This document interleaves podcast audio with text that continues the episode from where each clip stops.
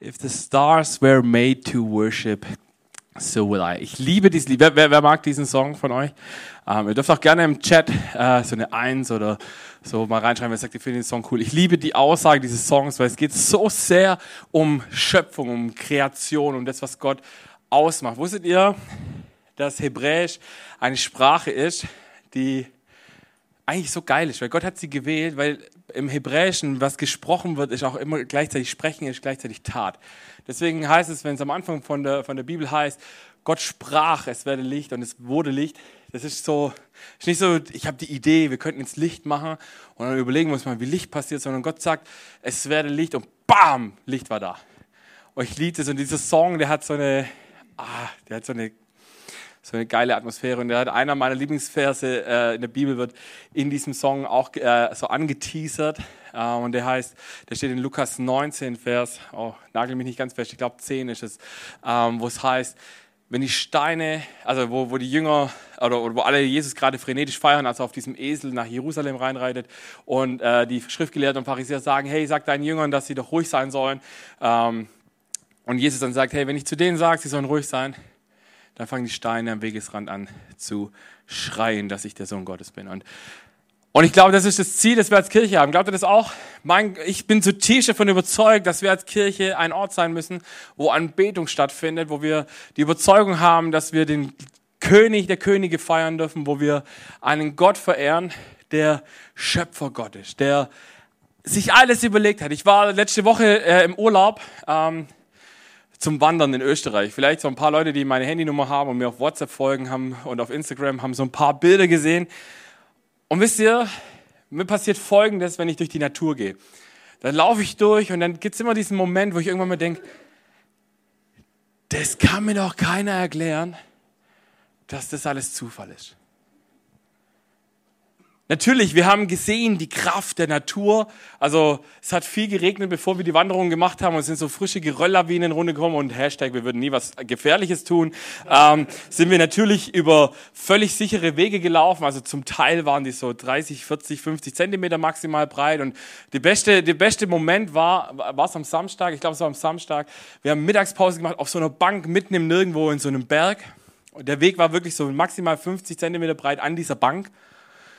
Wir saßen da und irgendwie war an diesem Samstag war ein so, so, ein, so ein äh, Lechtallauf hieß es. Also es waren irgendwie, da waren so, so verrückte Dudes, die gemeint haben, sie müssten 23 Kilometer durch den Berg joggen. Ähm, und dann kommen, saßen wir da und wir ahnen nichts und wir essen da und wir genießen irgendwie so ein bisschen Aussicht, was wir hatten. Und plötzlich kommen so, rennen so 80 Leute an dir vorbei. Habt ihr schon mal so eine Gruppe von Joggern gesehen, so 80 Leute, und dann haben wir überall so Schilder gesehen, wie man mit Weidevieh umgehen soll. So, also, haltet Abstand, bitte nicht streicheln. Ja, sie sehen süß aus, aber sie können ganz schön gefährlich sein. Und dann kommen mit diesen 80 Wanderer äh, oder Joggern, kommen zwei Kühe mit, und dann, ihr wisst, ihr wisst, wie breit so eine Kuh ist? Und dann so, wir sollen sie ja nicht berühren, gell, diese Jogger so, also ich habe wirklich noch damit gerechnet, dass irgendeiner jetzt noch anlaufen und die Kuh so wegboxt und die, daneben ging es halt wirklich so 20, 30 Meter einfach steil den Berg runter und die Kuh ist schon so am Wegrand entlang gedappt und war dann plötzlich irgendwie weg und wir wussten, wir müssen in die Richtung gehen, wo die Kühe waren. Das wird ziemlich eng, an denen vorbeizukommen, ohne die zu berühren. Und wir dachten so, okay, da haben wir wieder gemerkt, dass wir irgendwie doch irgendwie Stadtkinder sind. Ne? So, weil wir hatten beide ein bisschen Angst vor, dieser Kuh, äh, vor diesen beiden Kühen, weil die kamen, also ich weiß nicht, ob schon mal so eine Kuh auf dich zugerannt ist. Und ich dachte so, ja, es gibt Dinge in deinem Leben, die machen mehr Spaß, wie eine Kuh davon laufen zu müssen. Ähm, aber hat trotzdem Spaß gemacht. Ähm, auf jeden Fall bin ich, wenn ich durch die Natur gehe, ich bin eigentlich, ich bin, ich finde es tatsächlich faszinierend. Ich bin gar nicht so der Typ Mensch, der, der Gott so krass in der Natur erlebt. Also ich habe meinen Zugang, äh, ich weiß nicht, ob ihr dieses Buch kennt, Neun Wege Gott zu lieben. Ähm, da gibt es so verschiedene Zugänge, wie man Gott erlebt. Und Na, äh, Natur ist eigentlich gar nicht so meins, aber wenn ich da so in den Bergen unterwegs bin, dann habe ich spätestens den Moment, dass ich sage, also jetzt kann mir keiner mehr erzählen, dass es diesen Schöpfer Gott nicht geben kann. Kannst du mir nicht erzählen, dass es alles zufällig so hingeworden ist? Warum übrigens? Ist dir schon mal bewusst, äh, dass, wir, dass es der einzige Planet in unserem Sonnensystem ist, auf dem wir leben, der von seiner Zusammensetzung so ist, dass wir atmen können? Und dass es genug Wasser gibt, dass wir hier leben können? Faszinierend, oder? Wir sind natürlich völlig zufällig auf diesem Planeten gelandet. völlig zufällig. Ihr merkt vielleicht ein bisschen Ironie in meiner Stimme. Ähm, ich freue mich aber, heute eine Predigt zu predigen, ähm, die ich ganz ehrlicherweise schon im Juli geschrieben hatte. Äh, und dann hatten wir hier die Phase, wo wir, äh, wo wir diesen Stromausfall im Kino hatten und nicht ins Kino konnten. Und ich habe gesagt, nein, ich will die Predigt unbedingt mal predigen und habe jetzt auf einen Sonntag gewartet, wo kein Thema da war. Und habe gesagt, komm, heute, heute haue ich diese Predigt mal raus. Ähm, und mein Ziel ist, dass wir am Ende des Tages ermutigt sind. Also ich sage vielleicht ein paar Dinge heute, die dich herausfordern. Die dürfen dich auch herausfordern. Äh, kleiner Tipp im Vorfeld, wenn Dinge dich triggern und herausfordern im Reich Gottes, dann ist meistens ein Punkt, wo Gott dir was sagen möchte. Ähm, deswegen schieb es nicht weg und sag, nein, was sagt der Ketzer da vorne, sondern geh hin und, und frag Gott, hey, warum triggert mich jetzt diese Aussage? Was macht es mit mir und warum ärgert mich das? Oder warum finde ich, dass der Bullshit erzählt? Bevor du zu mir kommst und mir sagst, dass ich äh, Mist erzählt habe. Das wäre voll nett. Ähm, eins vorab zu dem Thema heute. Ähm, es ist so ein bisschen ein Herzensthema geworden in den letzten Monaten bei mir. Und keine Angst, ich werde keine, ich bin null militant und sage, es gibt jetzt nur noch das eine oder das andere. Und wenn ihr das hört, es geht heute viel um Schöpfung und Schöpfungstheologie. Ähm, vielleicht habt ihr vieles davon schon gehört. Vielleicht äh, lasse ich, wir beten einfach gleich, dass Gott trotzdem dir heute was sagen darf. Okay? Habt ihr da Bock drauf? Amen. Ich hätte es trotzdem gemacht, aber es ist gut, dass ihr Amen gesagt habt. Ähm, danke, Jesus, für diesen Moment und danke für dein Wort. Danke, dass du uns ermutigen möchtest. Danke, dass dein Reich und dein Wille und dein Herz ist, das Leben entsteht, Jesus.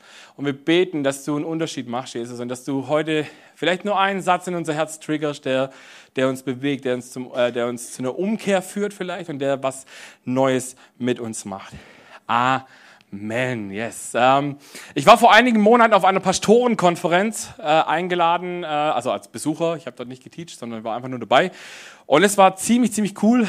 Äh, es war nach langem mal wieder so ein Moment, wo ich so richtig auftanken konnte. Ich weiß nicht, ob du Konferenzen magst. Also ich liebe Konferenzen. Ich war gestern wieder auf einer Konferenz und das Schlimme für mich ist dann, wenn, wenn du da weggehst, weil du das Gefühl hast, es ist so heilig gerade und es ist so heiliger Geist gefüllt gerade. Und jetzt gehst du wieder in deinen Alltag und denkst, wie soll ich nur einen Klimps von dem mitnehmen, was ich da jetzt erlebt habe? Aber wir versuchen es trotzdem. Auf dieser Konferenz kam ein Speaker, der hat über das Thema Identität und Trends gesprochen. Und er hat zwei Fragen dabei gehabt, die, ich, die mich tatsächlich äh, ziemlich, ziemlich bewegt haben. Die erste Frage war, würde es deiner Stadt auffallen, wenn, deine, wenn es deine Kirche morgen nicht mehr geben würde? Also würde es Heilbronn auffallen, wenn die City Lights Church morgen nicht mehr existieren würde? Die Frage hat mich herausgefordert und getriggert in dem Moment. Und ich habe gesagt, okay Gott, warum ärgert mich das jetzt? Weil Gott gesagt hat, ja, weiß ich nicht. Vielleicht haben wir ein Problem, was viele Christen haben, dass wir den Mund nicht aufmachen zu wichtigen Themen.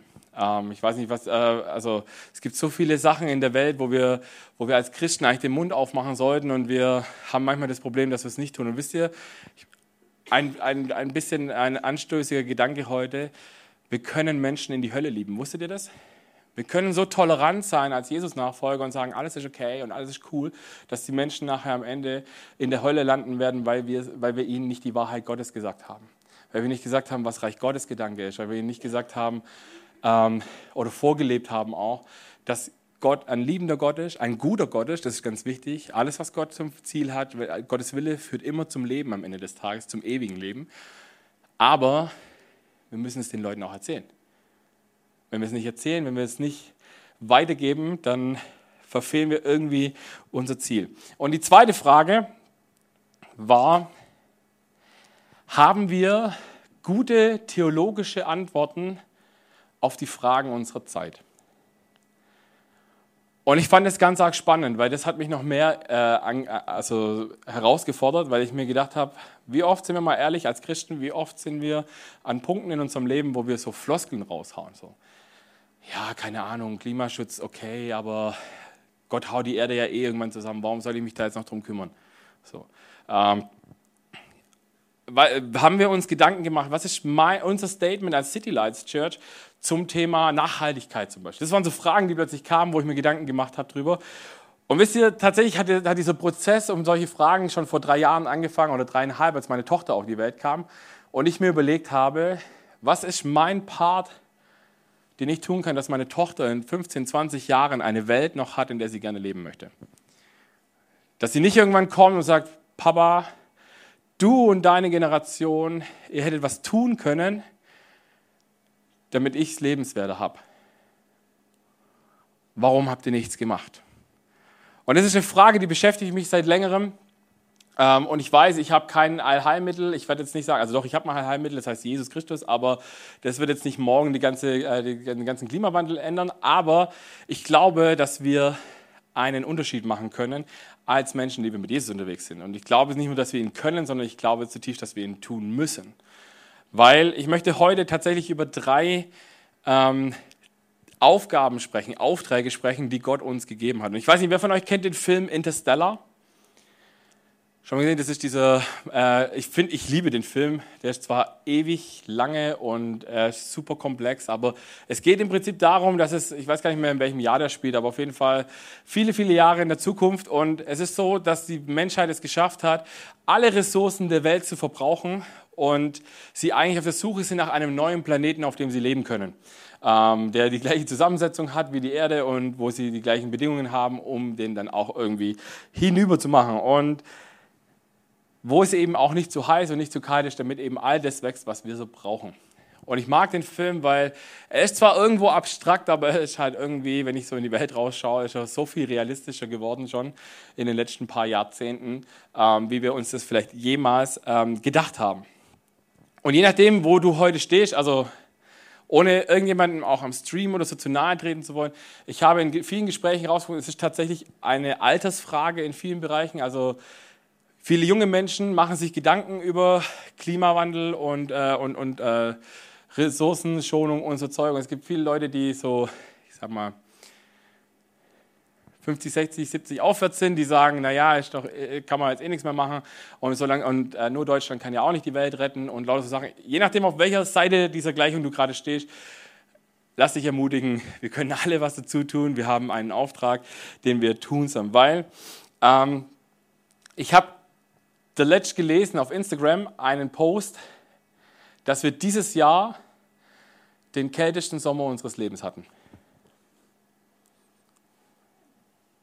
Lass es mal nochmal sacken. Wir hatten dieses Jahr den kältesten Sommer unseres Lebens.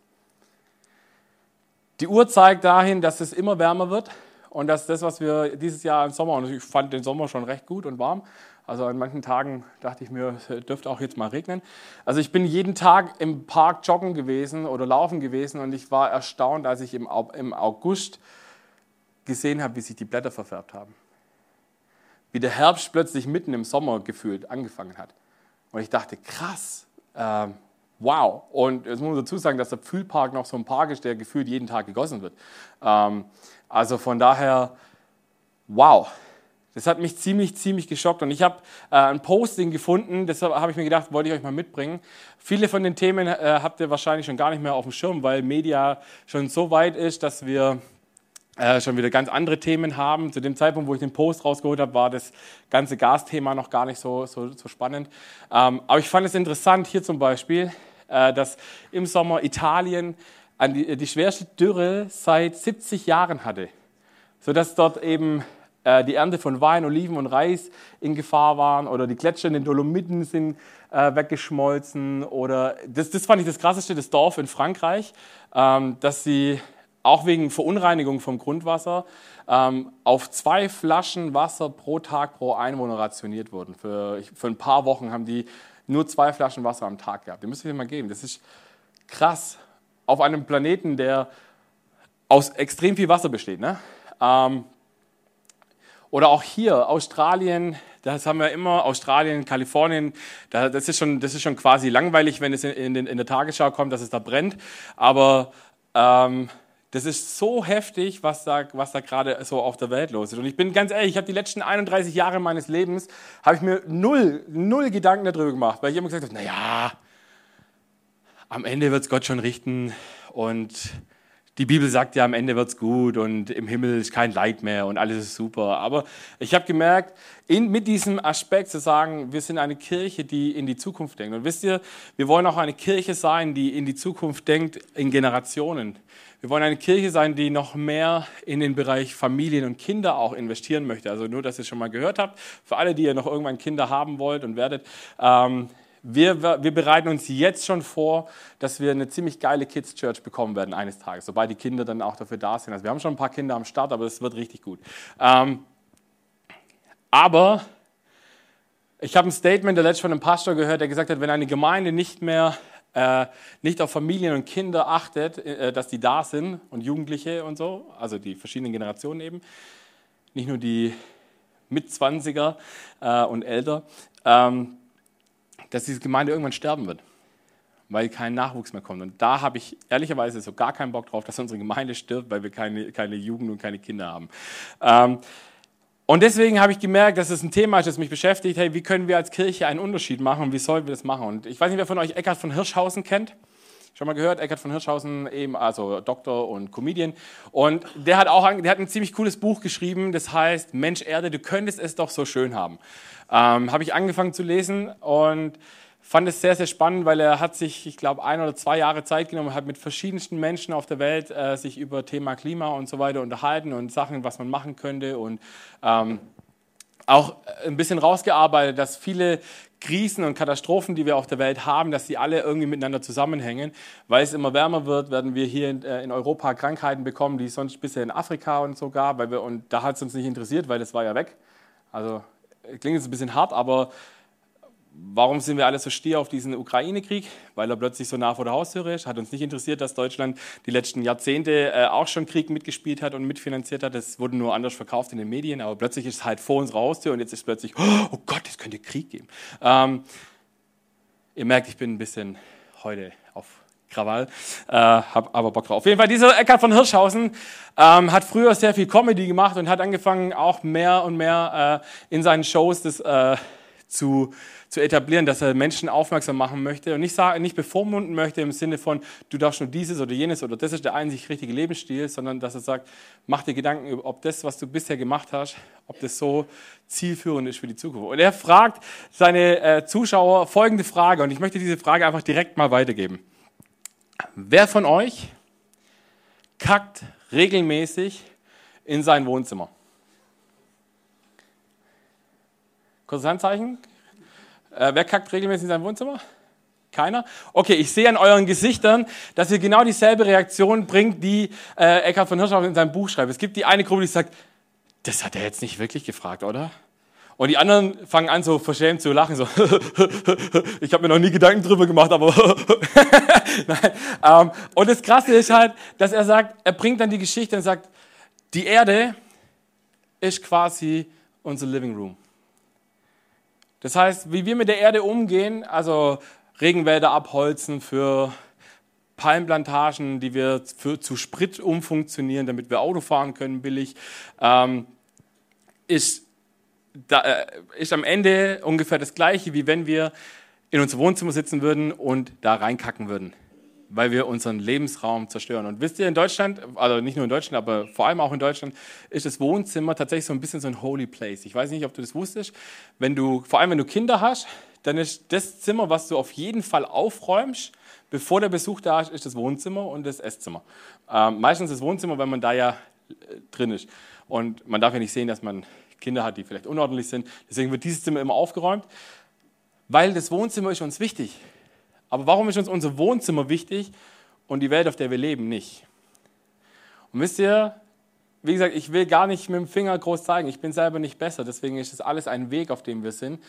Aber ich habe das Gefühl, dass Gott heute auch kommt und sagt, hey, wir müssen anfangen, darüber nachzudenken, ob wir was ändern sollten ob wir mehr Reich Gottes bauen, wenn wir einen Unterschied in unserem Lebensstil machen. Und ähm, es geht tatsächlich auch viel um das Thema Ressourcen. Und ich weiß nicht genau, ob dir der Earth Overshoot Day was sagt. Schon mal gehört? Earth Overshoot Day? Earth Overshoot Day, für alle, die das nicht kennen, das ist der Tag im Jahr, an dem wir alle natürlich wachsenden Ressourcen des Planeten verbraucht haben. Jemand eine Idee, wann der 2022 war? Der war nee, er war am 28. Juli, äh, äh, war der Earth Overshoot Day dieses Jahr. So, das heißt, wir, seit dem 29. Juli wird alles, was wir so an Holz abreißen und so weiter, kann nicht mehr schnell genug nachwachsen. Ähm, und wir leben quasi auf Pump der Zukunft. Witzigerweise hat äh, 1960 ungefähr ähm, hat uns die, haben uns die Ressourcen der, der Erde, die in einem Jahr wachsen können, ähm, da haben wir die Hälfte ungefähr gebraucht. Zehn Jahre später war es dann schon die ganze Erde. Äh, 2008, glaube ich, wurde eine Erhebung gemacht. Da hatten wir schon äh, quasi 30 Prozent mehr Verbrauch, wie, wir, wie nachwachsen kann. Und äh, 2022 haben wir schon fast 50 Prozent ähm, Verbrauch in einem halben oder in, äh, im Jahr oder in einem halben Jahr. Das finde ich ziemlich krass, äh, weil wir merken es ja auch. Wir leben, wenn wir mal ganz ehrlich sind, wir sind schon ziemlich in der Wegwerfgesellschaft auch unterwegs. Wenn was nicht funktioniert, wird es weggeschmissen, ähm, anstatt vielleicht zu probieren, ob man es reparieren kann. Nicht alle machen das, keine Angst, ich mache hier kein äh, People-Blaming, indem ich sage, alle sind so, sondern ich sage mal, der Durchschnitt. Und ich zähle mich da auch immer selber dazu. Und ich weiß, dass meine Zeit überhaupt nicht reicht, um wirklich auch nur annähernd in die Tiefe zu gehen. Aber ich habe euch gesagt, dass ich drei ähm, Aufträge irgendwie in, de, in, dieser Zeit entdeckt habe, wo ich glaube, dass wir als Christen einen Unterschied machen müssen. Und der erste Auftrag heißt, ähm, herrscht über die Schöpfung. Ich weiß nicht, ob dir bewusst ist, dass Gott uns ganz am Anfang der Bibel sagt, dass wir über die Schöpfung herrschen sollen, dass wir diejenigen sind, die den Garten bebauen müssen.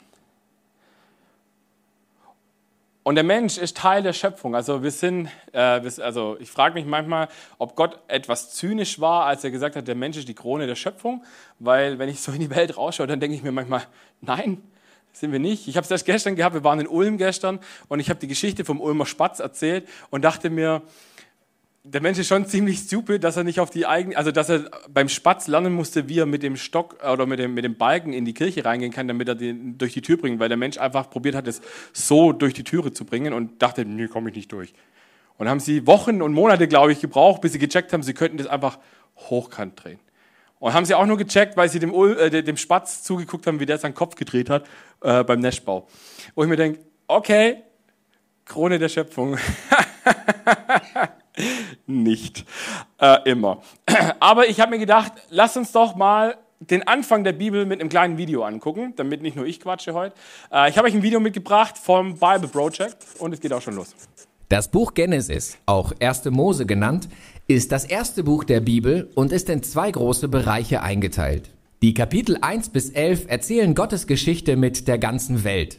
Kapitel 12 bis 50 zoomen dann hinein in die Geschichte Gottes mit einem Mann Abraham und seiner Familie. Die Erzählung in Kapitel 12 verbindet die beiden Teile der Geschichte wie ein Scharnier. Dieser Aufbau zeigt uns, dass Genesis als Ganzes verstanden werden will und dass es auch als Einleitung für die gesamte biblische Geschichte gedacht ist. Das Buch beginnt in Vers 2 mit der Erzählung, wie Gott eine dunkle und chaotische Welt durch seine Ordnung in eine schöne und wunderbare Welt verwandelt. Er macht also eine Welt, in der das Leben aufblühen kann. Dann macht Gott diese Geschöpfe, die er Menschen nennt oder Adam auf Hebräisch. Er erschafft sie als sein Ebenbild, was etwas über ihre Rolle und Berufung in Gottes Welt verrät. Die Menschen sind also geschaffen, um Gottes Charakter in dieser Welt wiederzuspiegeln. Sie sind seine Repräsentanten und sollen seine Welt stellvertretend für ihn regieren. Das bedeutet, sie sollen diese Welt bewahren und ihr Potenzial dazu nutzen, dass noch mehr Leben aufblühen kann. Gott segnet die Menschen. Das ist ein Schlüsselwort im Buch und er gibt ihnen einen Garten, von dem aus sie beginnen, die neue Welt zu bauen. Das Entscheidende ist, die Menschen haben dabei die Wahl, wie sie diese Erde aufbauen wollen. Für diese Wahl steht stellvertretend der Baum der Erkenntnis des Guten und des Bösen. Bisher hatte Gott definiert, was gut und was schlecht ist. Nun gibt Gott den Menschen die Würde und Freiheit, selbst zu entscheiden. Werden Sie jetzt Gottes Definition von Gut und Böse vertrauen oder werden Sie Autonomie beanspruchen und selbst definieren, was Gut und Böse ist? Es steht viel auf dem Spiel. Gegen Gott zu rebellieren ist tödlich, weil man sich von der Quelle des Lebens abwendet. Das wird durch den Baum des Lebens verdeutlicht. In Kapitel 3 betritt nun eine seltsame Gestalt die Bühne, eine Schlange. Sie wird nicht weiter vorgestellt, außer dass auch sie von Gott geschaffen wurde. Klar ist aber, dass dieses Lebewesen in Rebellion gegen Gott lebt und auch die Menschen zur Rebellion und damit zum Tod führen will. Die Schlange erzählt eine andere Geschichte über den Baum und die Wahl der Menschen. Sie sagt, nach der Erkenntnis von Gut und Böse zu greifen, bringt nicht den Tod, sondern das echte Leben und man wird sein wie Gott. Das ist eine tragische Ironie, denn die Menschen sind Gott ja schon ähnlich. Sie waren geschaffen, um Gottes Ebenbild wiederzuspiegeln. Aber statt Gott zu vertrauen, erklären sie nun ihre Unabhängigkeit und wollen selbst zwischen Gut und Böse entscheiden. In diesem Augenblick gerät die ganze Geschichte außer Kontrolle. Als erstes zerbricht die Beziehung zwischen den Menschen. Mann und Frau erkennen plötzlich, wie verwundbar sie sind und können sich gegenseitig nicht mehr vertrauen. Sie machen sich Kleidung, um sich voreinander zu verstecken. Als zweites zerbricht die persönliche Beziehung zwischen Gott und den Menschen. Sie laufen weg und verstecken sich vor Gott. Als Gott sie findet, schieben sie sich gegenseitig die Schuld zu, wer mit der Rebellion angefangen hat. Hier gibt es in der Erzählung einen Einschub, in dem Gott der Schlange und auch den Menschen die tragischen Konsequenzen ihrer Entscheidung aufzeigt. Zuerst sagt Gott der Schlange, dass sie trotz ihres scheinbaren Triumphs besiegt werden wird und ab jetzt Staub fressen muss. Gott verspricht, dass eines Tages ein Same, also ein Nachkomme von der Frau auftreten und die Schlange tödlich am Kopf verletzen wird. Das klingt nach einer guten Nachricht. Aber dieser Sieg kostet auch etwas. Denn die Schlange wird dem Nachkommen bei ihrer Niederlage auch eine tödliche Wunde an der Ferse zufügen. Ein ziemlich rätselhaftes Versprechen von diesem verwundeten Sieger. Es ist aber bis hierher schon klar, diese Reaktion Gottes ist ein Akt der Gnade Gottes. Die Menschen rebellieren und Gott, er verspricht, sie dennoch zu retten. Allerdings sind die Konsequenzen für diese Entscheidung nicht vom Tisch. Gott macht ihnen klar, dass nun jeder Bereich ihres Lebens, zu Hause oder bei der Arbeit, voller Trauer und Schmerz sein wird und letztlich im Tod endet. Alles aufgrund ihrer Rebellion. Ab hier beginnt eine Abwärtsspirale. In Kapitel 3 bis 11 können wir die Auswirkungen der Rebellion verfolgen und sehen, wie die menschlichen Beziehungen weiter zerbrechen. Ich finde es krass. Schöpfungsgeschichte ist eigentlich das Idealbild. Das heißt, in den ersten zwei Kapiteln zeigt Gott, so habe ich mir es vorgestellt, so hätte ich es gerne. Und wir sehen, dass, wir sehr, dass die Menschen sehr schnell dabei waren, zu sagen, oh, Verantwortung, super, ich gebe sie ab. Verantwortung, ich habe was, das sehen wir an dem Moment, wo der, wo der Sündenfall passiert und was wir gerade im Video gehört haben, dieser Moment, wo sie sich plötzlich gegenseitig die Schuld zuschieben, so, du bist schuld, dass ich das gemacht habe. Das ist nichts anderes, als meine Verantwortung irgendjemand anderem überzustülpen. Und das ist genau das, was wir auch beim Thema Klima oft machen. Wir sagen immer, die anderen sind schuld. Also je nachdem, mit wem du redest, dann, sag, dann heißt meistens, ja, die Amis und die Chinesen, wenn die äh, äh, ihren, ihren Produktionsstil ändern würden, dann, dann vielleicht. Ja, bestimmt auch, aber halt nicht nur. Und ich finde es einen krassen Gedanken eigentlich, dass wir, dass wir, dass Adam und Eva so getäuscht und dass sie eigentlich ja schon Gott gleich waren und sie trotzdem darauf eingefangen sind, wenn ihr die Frucht nehmt, dann werdet ihr Gott gleich. Und je nachdem, was dein Gottesbild auch ist, äh, findest du es vielleicht gar nicht so cool, dass du denkst, ja, aber Gott ist doch so ein liebender Gott, warum schmeißt er die eigentlich nachher aus dem Garten raus? Und warum wird das Leben plötzlich anstrengend, ist doch alles irgendwie kacke. Alles, was wir tun, hat Konsequenzen. Meine Tochter ist drei Jahre, dreieinhalb Jahre alt. Und ähm, bei uns funktioniert zum Glück noch das bis 13 weil ich es auch schon mal durchgezogen habe. Das ist das Schlimmste, was du als Elternteil machen kannst, ist, dass du was androhst und die Konsequenz nachher nicht passiert. Warum? Beim nächsten Mal ist es völlig egal, was du androhst, weil äh, es, du bist nicht mehr glaubwürdig. Und genau das ist der Grund, warum der liebende Gott am Ende des Tages sagen muss, ich liebe euch so sehr und trotzdem muss ich euch das zumuten, weil es eine Konsequenz haben muss, dass ihr gesagt habt, ihr seid klüger wie ich. Mein Wille und dein Wille mein Wille geschehe oder Gottes Wille geschehe. Das ist ein ganz wichtiger Punkt, den wir vom Anfang bis zum Ende der Bibel bis heute immer wieder erkennen, wo wir Rebellion leben in unserem Leben, wo wir anfangen müssen zu sagen, wo ist der Unterschied, wann, also wichtig ist, Gottes Wille ist immer, dass das Leben entsteht, dass, dass wir zu ewigen Leben kommen, aber am Ende des Tages sind wir ganz oft dabei, dass wir denken, wir wissen es besser. Und das Krasse ist, ähm, wenn ich aber meiner Tochter sage, hey, wenn du tu das nicht, und Gott hat das ja gemacht, Gott hat gesagt explizit, ess nicht von dem Baum. Ihr dürft alles essen, aber nicht von dem Baum. Und wenn ich das bei meiner Tochter mache, dann muss ich am Ende des Tages hinstehen und sagen, okay, wenn du, ich habe dir was gesagt, ich habe dir die Konsequenz, äh, ich habe gesagt, es gibt eine Konsequenz, wenn du es nicht tust, also zähle ich bis zwei und meistens äh, schaffe ich es bei zwei, dass sie dann auch äh, aufgehört hat, ähm, weil sie hat es einmal durchgezogen und dann gab es halt irgendwie kein Sandmännchen am Abend oder so. Und dann hatte ich Riesengeschrei und äh, Kind war des Todes unglücklich und du sitzt als Papa daneben und denkst dir, oh mein Gott, hör bitte auf zu weinen, weil ich will ja eigentlich gar nicht, dass meine Tochter leidet. Und so geht es Gott auch. Gott steht da und sagt, ich will gar nicht, dass ihr leiden müsst. Aber ihr seid so dumm manchmal und entscheidet euch, auf Wege zu gehen, von denen ich vorher schon gesagt habe, die tun euch nicht gut, aber ihr wisst ja besser und müsst sie gehen. Das Ganze nennt sich Erziehungsmaßnahme Gottes. Also diese ganze aus dem Garten rausfliegen Geschichte ist eigentlich eine Erziehungsmaßnahme Gottes. Aber kommen wir nochmal zurück zum Auftrag. Ganz am Anfang im Video haben wir gehört, wie Gott den Auftrag gibt, ihr, seid, ihr sollt den Garten beherrschen, ihr sollt den Garten bebauen. In 1. Mose ähm, 1, Vers 28 lesen wir folgendes. Er segnete sie und sprach, vermehrt euch, bevölkert die Erde, nehmt sie in Besitz, ihr sollt Macht haben über alle Tiere, über die Fische, die Vögel und alle anderen Tiere auf der Erde. Das ist der Auftrag, den wir haben. Wir haben Macht bekommen.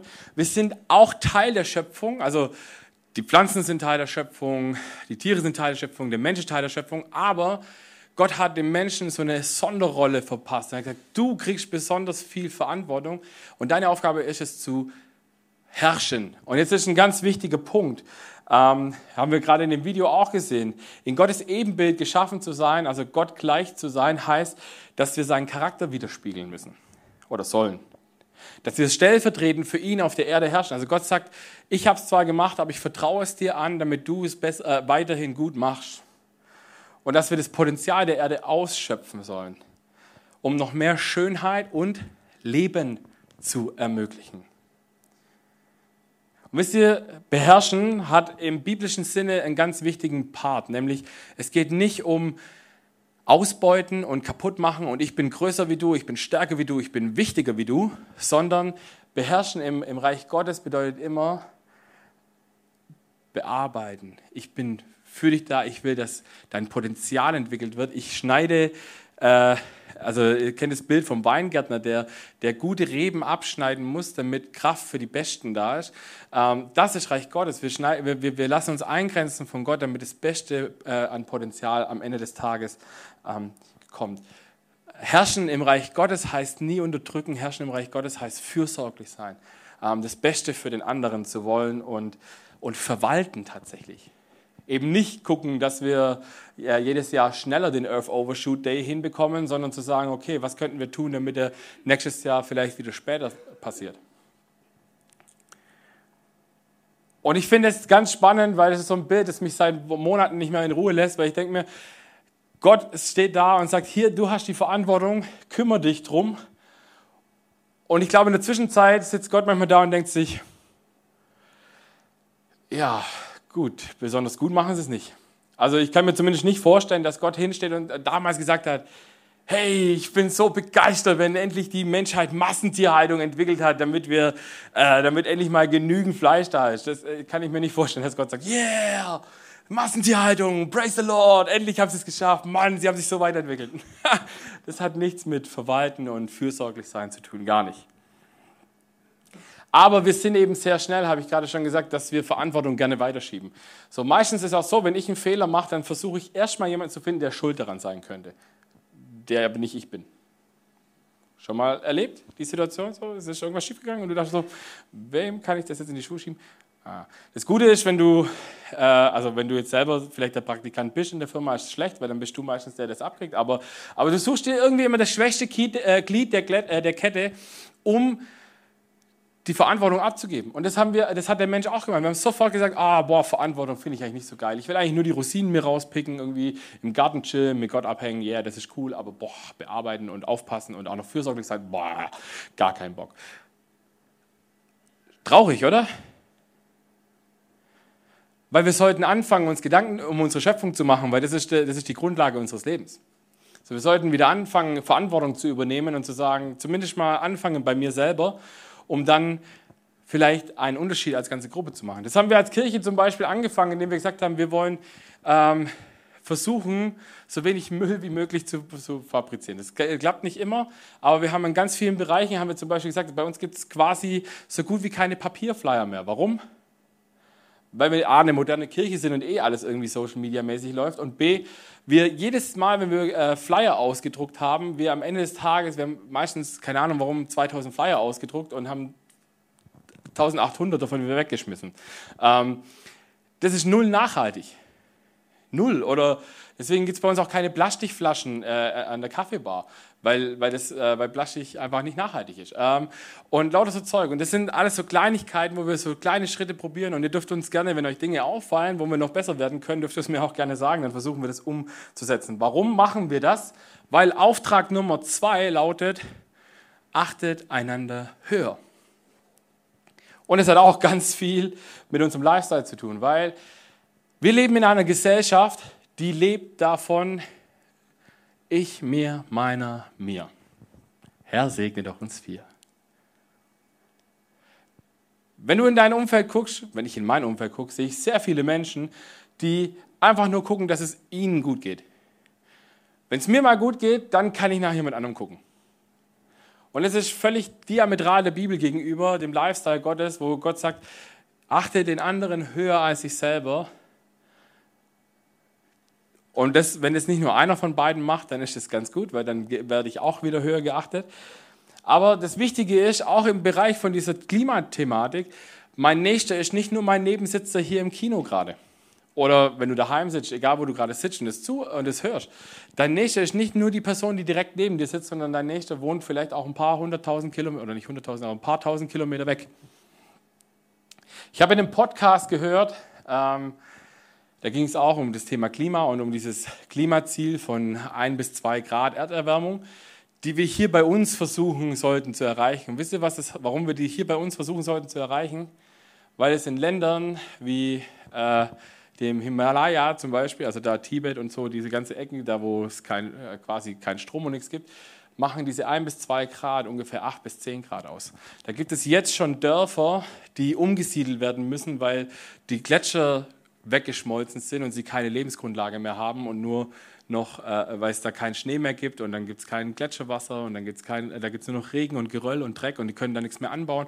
Und die müssen sterben, weil es mir scheißegal ist, wie ich lebe. Weil ich auch in meinem Leben immer wieder merke, dass ich zuerst nach mir gucke. Und mir das egal ist, weil ich sehe die ja nicht. Ich sehe ja nicht, wie schlecht es denen geht, also gibt es die nicht. Und das ist, eine, das ist vielleicht nicht nur eine deutsche Mentalität, das ist eine weltweite Mentalität. Alles, was nicht direkt vor meiner Haustüre passiert, das existiert quasi nicht. Das ist auch mit Krankheiten das Thema, egal was du für Krankheiten nimmst. Solange sie weit genug weg waren, gab es die nicht.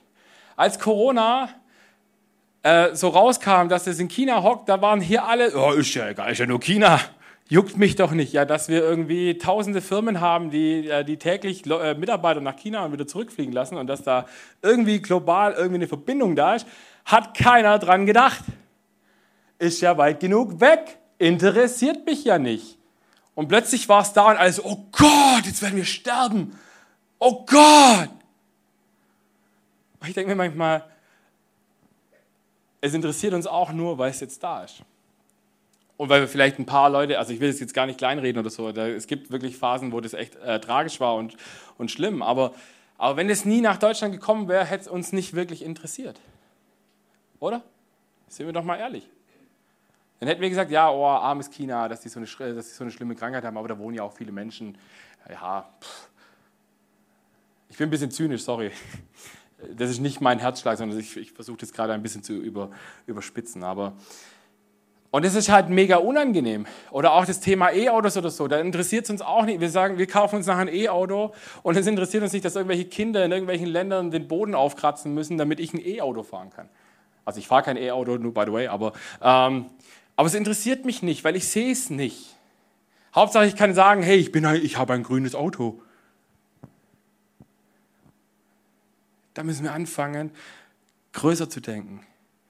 Einander höher zu achten, hört eben nicht vor meiner Haustüre auf oder vielleicht bei meinen Arbeitskollegen oder in meiner Church, sondern es geht weiter. Wir dürfen Verantwortung übernehmen, zu überlegen, was macht mein Lifestyle mit anderen Menschen oder moderner Sklavenhandel, Sextourismus, egal was wir nehmen. Es sind all diese Themen, die interessieren uns nur dann, wenn sie uns plötzlich betreffen, weil dann, dann ist es ja weg. Ansonsten sehe ich es ja nicht. Ich bin froh, dass wir da Connections haben in diese, in diese Richtung, dass wir, dann, äh, dass wir da auch als Kirche mit ein Zeichen immer wieder setzen dürfen. Auch wenn es nur ein kleines ist und wahrscheinlich relativ viel gar nicht äh, so ankommt, wie wir es uns vielleicht manchmal wünschen. Ähm, aber deswegen finde ich es so gut, dass Paulus uns das auch nochmal äh, sagt und eben nicht nur, und wir das auch wieder das Thema in der ganzen Bibel immer wieder finden. Das, äh, wir lesen es in Philipper 2, 3 und 4. Weder Eigennutz noch Streben nach Ehre soll euer Handeln bestimmen. Im Gegenteil, seid bescheiden und achtet den anderen mehr als euch selbst. Denkt nicht an euren eigenen Vorteil, jeder soll das Wohl des anderen im Auge behalten. Ich finde es einer der herausforderndsten Bibelverse, die so, die so da sind. Weil so schwer ist, eben nicht auf den anderen, äh, oder, oder nicht nur nach mir zu gucken, zu überlegen. Und das ist eine interessante Frage, mir nachher zu sagen, hey, wie kann ich meinen Lifestyle, was kann ich an meinem Lifestyle vielleicht ändern, was muss ich vielleicht ändern, damit ich A, mehr Reich Gottes damit baue und B, ein anderer höher geachtet wird als ich selber. Und mir ist wichtig zu sagen, wir können diese ganzen Probleme, egal welche wir da ansprechen, all diese Krisen, die auf diesem Planeten sind, wir werden sie nicht alleine lösen können. Ich werde sie nicht lösen können. Ich habe zwar die Antwort auf alle Fragen, die heißt Jesus Christus, aber es sind noch zu wenig Leute, die verstehen, dass sie diese Frage stellen müssten. Hebräer 10, Vers 24 heißt es, und weil wir auch füreinander verantwortlich sind, wollen wir uns gegenseitig dazu anspornen, einander Liebe zu erweisen und Gutes zu tun. Dafür ist die Church da. Dass wir uns gegenseitig ermutigen, uns größer machen, uns anfeuern da dabei, dass wir sagen, lass uns einen Unterschied machen. Lass uns nicht müde werden im Gutes tun, im zu überlegen, wie können wir mit dem, was wir tun, wie können wir Leben schaffen, wie können wir Lebensraum schaffen, wie können wir einen Unterschied machen, dass Herrlichkeit Gottes auf die Erde kommt, weil wir das tun, was wir tun. Das wäre so ein Traum von mir, wenn wir als Kirche uns das auf die Fahne schreiben würden.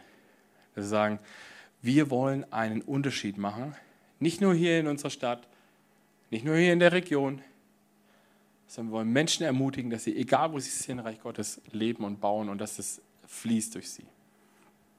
Weil das ist der dritte Auftrag, den wir haben. Bringt den Himmel auf die Erde. Wisst ihr, wenn wir die Bibel lesen, dann lesen wir ja das Ebenbild Gottes, dass es unsere Aufgabe ist. Und als Jesus auf der Welt unterwegs war, hat er genau das Gleiche gemacht. Er hat, war Ebenbild Gottes und er hat die Botschaft von Gott weitergebracht. Die Aufgabe von Jesus war, er hat Reich Gottes gepredigt, er hat gesagt, das Reich Gottes, der Himmel ist nah. Und wie haben, wir, wie haben die Menschen in seinem Umfeld das erlebt? Durch Zeichen und Wunder. Sie haben erlebt, dass da, wo Jesus hinkam, da wurde, da wurde Essen vermehrt, da wurden Kranke gesund, da wurden äh, prophetische Worte gebracht, da wurden all diese Reich Gottes Momente sind da passiert. Und da ist immer wieder, was ist passiert? Menschen sind zum Leben gekommen, zum ewigen Leben. Und wir sind berufen als Menschen, die wir sagen, Jesus lebt in unserem Herz. Und ich hoffe, du bist heute Abend hier und sagst, Jesus lebt in meinem Herz dann bist du berufen, den Willen von Gott kennenzulernen. Und ich sage dir eins, er ist relativ einfach. Der Wille Gottes ist, dass Leben entsteht. Das sehen wir vom Anfang der Bibel. Gott hat Leben geschaffen, Gott hat Kreation gemacht, Schöpfung, Tiere, Pflanzen, Menschen, alles, was er gemacht hat, damit es lebt. Und in Matthäus 10, Vers 6, äh, äh, nee, andersrum, 6, Vers 10, lesen wir, das ist aus dem Vater Unser, by the way, für den, den es noch nicht aufgefallen ist, äh, lass dein Reich kommen, dein Wille geschehe hier auf der Erde so wie im Himmel. Und wusstest du, dass es eines der gefährlichsten Gebete ist, die du beten kannst, wenn du sagst, dein Wille geschehe? Warum haben wir die ganze Sündenfall-Kacke an der Backe? Weil Adam und Eva, Eva sich überreden lassen haben zu sagen, nicht sein Wille zählt, sondern euer Wille. Weil sie nicht sich untergeordnet haben unter den Willen Gottes und Gott gesagt hat, ich wünsche mir, dass ihr nicht von diesem Baum esst. Und dein Wille soll geschehen, heißt nicht, dass wir uns jetzt irgendwie äh, ohnmächtig unserem Schicksal ergeben müssen und sagen müssen, ja, wir können ja eh nichts machen und wenn Gott es halt so will, dann passiert das so. Nein, wir können anfangen, aktiv zu fragen, okay, Gott, was ist dein Wille heute an diesem Tag für mich? Was ist der Wille für die Menschen um mich rum? Was ist dein Wille für die Menschen an meinem Arbeitsplatz? Weil wenn wir, wisst ihr, was Himmel auf Erden ist? Es sind die Momente, wo die Herrlichkeit Gottes da ist. Wisst ihr, was Hölle auf Erden ist? Es sind all die Momente, wo Gottes Gegenwart eben nicht da ist. Und wisst ihr, ich, ich habe so viel mehr Bock, dass ich im Reich Gottes mit dabei sein kann und sagen kann, Gott, ich bin hier, lass mich dein Werkzeug sein, wie dass er mich irgendwann dazu zwingen muss, sein Werkzeug zu sein. Wisst ihr, wenn wir Offenbarung 21 lesen, dann lesen wir, wie geil der Himmel sein wird. Dann lesen wir, dass es dort keine Krankheit mehr geben wird, kein Tod, kein Leid, keine Trauer, kein Schmerz, nichts alles von dem. Wenn wir in die Welt schauen, sehen wir, dass, es, dass wir super weit weg sind von dem natürlich. Aber Gott hat Bock, dass es immer wieder diese kleinen Reich Gottes Momente gibt, diese Herrlichkeit des Herrn Momente. Kennt ihr die? Wenn du da sitzt und merkst, du kannst die Präsenz des Heiligen Geistes ist da. Die Präsenz des liebenden Vaters ist da.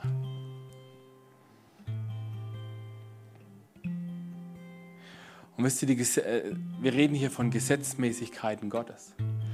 Die Gesetzmäßigkeit Gottes ist, dass er seinen Willen haben will, dass Leben entsteht, dass wir himmlische Atmosphäre haben.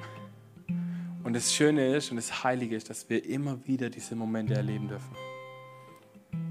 Und wisst ihr,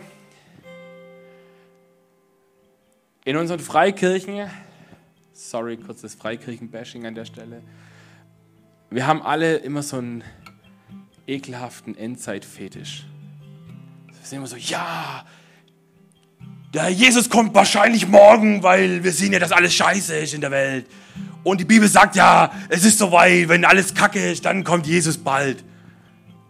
Weißt du was? Seit 2000 Jahren sind Menschen da, die sagen, oh, ich sehe sie, die Zeichen sind da, die Endzeit ist da.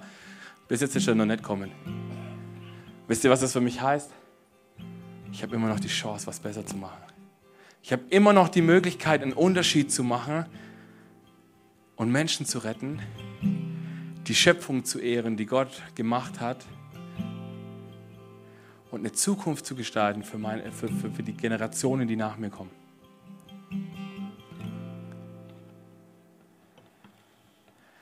Ich habe noch zwei kleine Verse, die ich noch mit euch teilen möchte und dann bin ich auch durch für heute. Ich weiß, es war ein bisschen länger, aber ihr merkt, Hard Topics sind äh, manchmal ein bisschen länger. Psalm 115, Vers 16, da heißt es, der Himmel gehört allein dem Herrn, die Erde aber hat er den Menschen anvertraut. Das ist nochmal dieses Bild. Gott sagt, ihr seid meine Stellvertreter auf der Erde und ich will, dass ihr meinen Willen lebt. Mein Wille heißt, dass ihr Gesetzmäßigkeiten des Himmels auf die Erde bringt. Also geht mit dem um, was ich euch anvertraut habe. Und wisst ihr, wir haben jeden Tag aufs Neue die Chance, uns zu überlegen, ob wir diese Schlüssel, die Gott uns gegeben hat, der Verantwortung, ob wir sie nehmen und wegwerfen und sagen, hier Teufel kannst du haben, kein Bock, ist mir zu anstrengend. Oder ob wir hinstehen und sagen, ich nehme die Verantwortung, die du mir anvertraust, an, um einen Unterschied zu machen. Und ich will mit einem Vers schließen, der das alles zusammenfasst, was ich gesagt habe. Der steht im zweiten Johannesbrief und Johannes müsst ihr wissen, der schreibt, äh, der hat äh, sein Evangelium ist an Gemeinde gerichtet. Also wenn ihr die Evangelien lest, dann werdet ihr sehen, dass ja, also dann, dann sehen wir die ja aus vier verschiedenen Perspektiven. Und manche Leute fragen sich, warum braucht es denn vier verschiedene Evangelien, in denen quasi dasselbe drinsteht? Warum? Weil jedes Evangelium eine andere Zielgruppe hat. Matthäus zum Beispiel hat an die Juden geschrieben. Deswegen stehen da ganz viele Dinge drin, was für Juden völlig normal ist und warum und werden auch nicht großartig erklärt.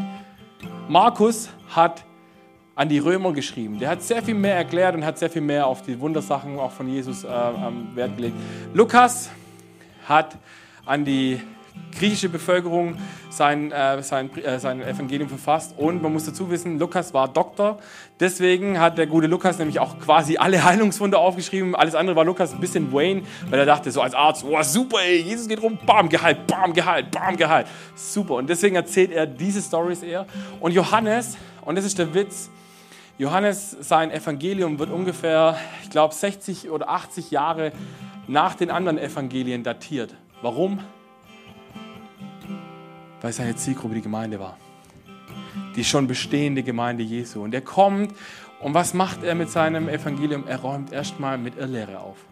Er macht nochmal klar, wer Gott ist. Sein erster Satz im äh, Johannesevangelium heißt, das Wort war bei Gott und das Wort wurde Fleisch und das Wort war Gott. Dass er nochmal ganz klar macht, wer ist Jesus? Jesus ist Gott. Macht uns das nochmal gemeinsam als Gemeinde klar, wer ist Jesus? Er ist Gott. Und dann kommen da auch verschiedene Heilungswunde und alles Mögliche. Und am Ende von dem Buch schreibt Johannes, es gab noch so viel mehr Zeug, was Jesus gemacht hat, was gar nicht mehr ins Buch gepasst hat. Das heißt, egal welches Evangelium du liest, und wenn du alle vier liest, du hast noch nicht mal wahrscheinlich die Hälfte von dem erlebt oder niedergeschrieben bekommen, was, Gott, was Jesus alles gemacht hat. Und wieder ein paar Jahre später schreibt Johannes seine Briefe an, an Gemeinden. Und im zweiten Johannesbrief heißt es folgendermaßen alle in der Gemeinde möchte ich jetzt an sein Gebot erinnern. Wir sollen einander lieben. Ihr wisst ja, dass ich damit nichts Neues schreibe, sondern nur wiederhole, was Gott uns von Anfang an aufgetragen hat. Wir müssen lieben. Wir müssen uns lieben, wir müssen, wir müssen Gott lieben, wir müssen uns lieben, wir müssen unseren Nächsten lieben, wir müssen lieben, was Gott uns anvertraut hat. Weiter. Diese Liebe zeigt sich darin, dass wir nach Gottes Geboten leben. Und was ist Gottes Gebot? Zehn Gebote habt ihr alles abgedeckt. Warum hat Gott die zehn Gebote gemacht? Weil er weiß, dass sie uns gut tun. Gott verbietet uns nicht, weil er ein, alter, kriesgrämiger Sack ist, der sagt, ah, was, Spaß brauchen die nicht. Spaß finde ich blöd. Lass sie leiden. Nein, macht er nicht. Er sagt, all diese Dinge tun uns nicht gut, deswegen lasst sie bitte. Warum? Weil Gottes Wille ist immer, dass Leben entsteht. Am Ende ist Gottes Wille, dass Leben entsteht. Und sein Gebot ist dasselbe, das ich euch von Anfang an gesagt worden ist. Liebt einander, davon sollt ihr euer ganzes Leben bestimmen lassen. Und das ist der Gedanke, mit dem ich euch heute heimschicken möchte. Fang an, Gott zu fragen, ist mein Lebensstil, den ich gerade lebe, liebt er andere Menschen? Liebe ich durch meinen Lifestyle andere Menschen. Und zwar nicht nur die, in meinem engen, näheren Umfeld sind, sondern eben auch mal globaler gedacht. Und es das heißt nicht, und keine Angst, ihr braucht euch jetzt nicht überfordern, dass ihr direkt morgen irgendwie 360 Grad neues Leben braucht oder so. Werden wir nicht schaffen, wird uns äh, völlig aus der Bahn werfen, wird uns enttäuschen und dann werden wir alles wegwerfen. Nein, wir müssen überlegen, wo können wir einen Schritt anfangen zu machen, einen ersten Schritt zu tun. Das wird den Unterschied machen. Und wisst ihr, am Ende haben wir eine Hoffnung. Und die heißt Himmel. Das soll uns jetzt nicht irgendwie auf diesen Chili-Stuhl setzen und sagen, jo, wir warten halt, bis der Herr Jesus kommt. Vielleicht kommt er morgen oder vielleicht kommt er in 500 Jahren, aber er kommt eines Tages und dann wird es richtig gut. Bis dahin wird noch sehr viel auch nicht gut sein. Und wisst ihr was? Ich war gestern auf einer Konferenz, die mich so gepusht hat. Und da war ein Mann, der hat ein prophetisches Wort weitergegeben. Und ich bin mir nicht sicher, ob alle, die in diesem Raum saßen, es in diesem Moment auch als, als dieses verstanden haben. Er hat so ein paar Beispiele aufgezählt, wo Menschen anecken oder wo wir auch als Christen anecken werden, was unseren Zeitgeist angeht. Was auch mit diesem Mein Wille und Dein Wille zu tun hat. Und wisst ihr, ich, ich weiß, es gibt Menschen, denen geht es nicht gut. Die haben finanzielle Probleme, die haben äh, Sorgen für die Zukunft. Wie sollen, wir irgendwelche, wie sollen wir Rechnungen bezahlen, wenn alles teurer wird und so weiter und so fort.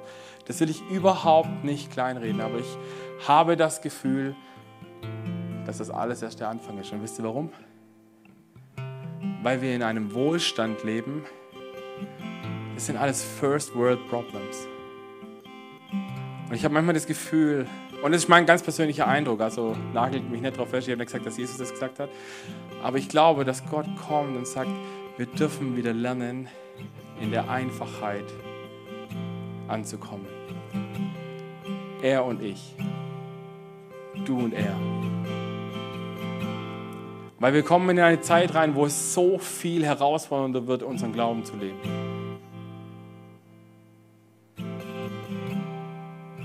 Ihr wisst, Toleranz hört da auf, wo ich nicht mehr der Meinung meines Gegenübers entspreche.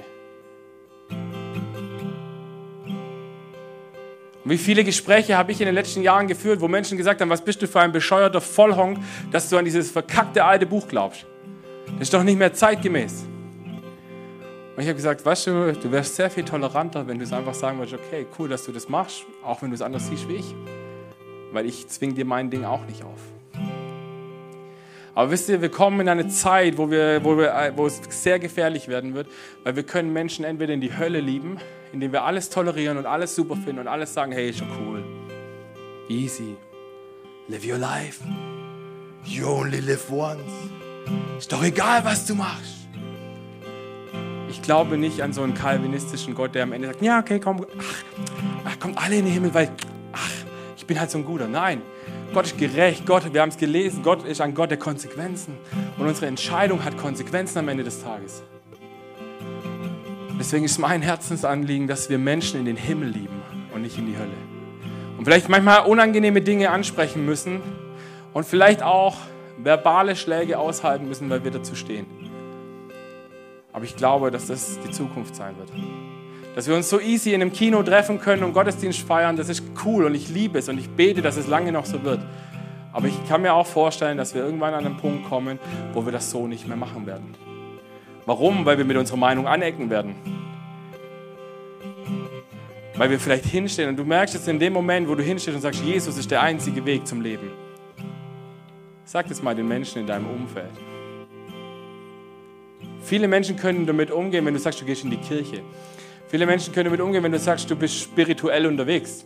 Alles kein Problem. Aber wenn du, wenn du hinstehst und du sagst, ich glaube, dass Jesus Christus der einzige Weg zum Leben ist, dann, dann, dann fangen die Leute an hinzustehen.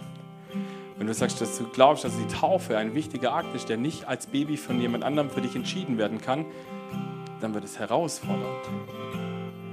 Wenn du hinstehst und sagst, ich nehme das ernst, was die Bibel sagt und ich möchte es so gut ich es kann leben und nicht hinterfragen, ob es meinem Zeitgeist passt oder nicht, dann werden Menschen kommen und werden dich anfeinden.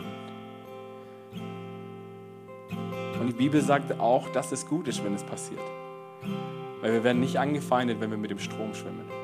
Und ich habe es vor ein paar Wochen gesagt, wir können als lebendige Christen tote Fische sein, die, Strom, die sich mit dem Strom treiben lassen. Ich weiß nicht, wie es dir geht, aber ich habe da keinen Bock drauf.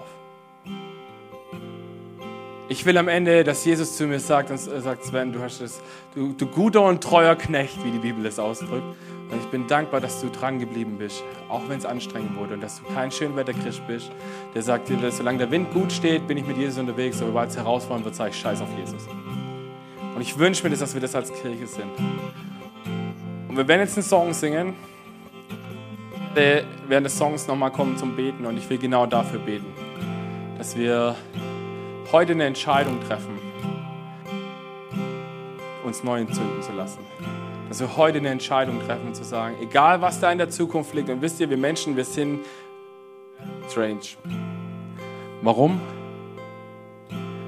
Weil wir ziehen manchmal das Negative, was wir kennen, vor, anstatt uns darauf zu freuen, was im Unbekannten liegt. Das Volk Israel in der Wüste schreit immer wieder, komm, Mose, warum hast du Arsch uns aus, der, aus Ägypten rausgeführt? So, ja, ihr wart 400 Jahre in Sklavenschaft, das war nicht so geil. Ja, aber das kannten wir, das ist schön, wir wollen da wieder hin. Wir sind in der Wüste, ich habe keine Ahnung, wo ich was zu trinken herkriege. Okay, Gott hat schon 100 Wunder um dich herum gerade gemacht, warum zweifelst du immer noch? Und ich glaube, dass wir da auch sind. Amen.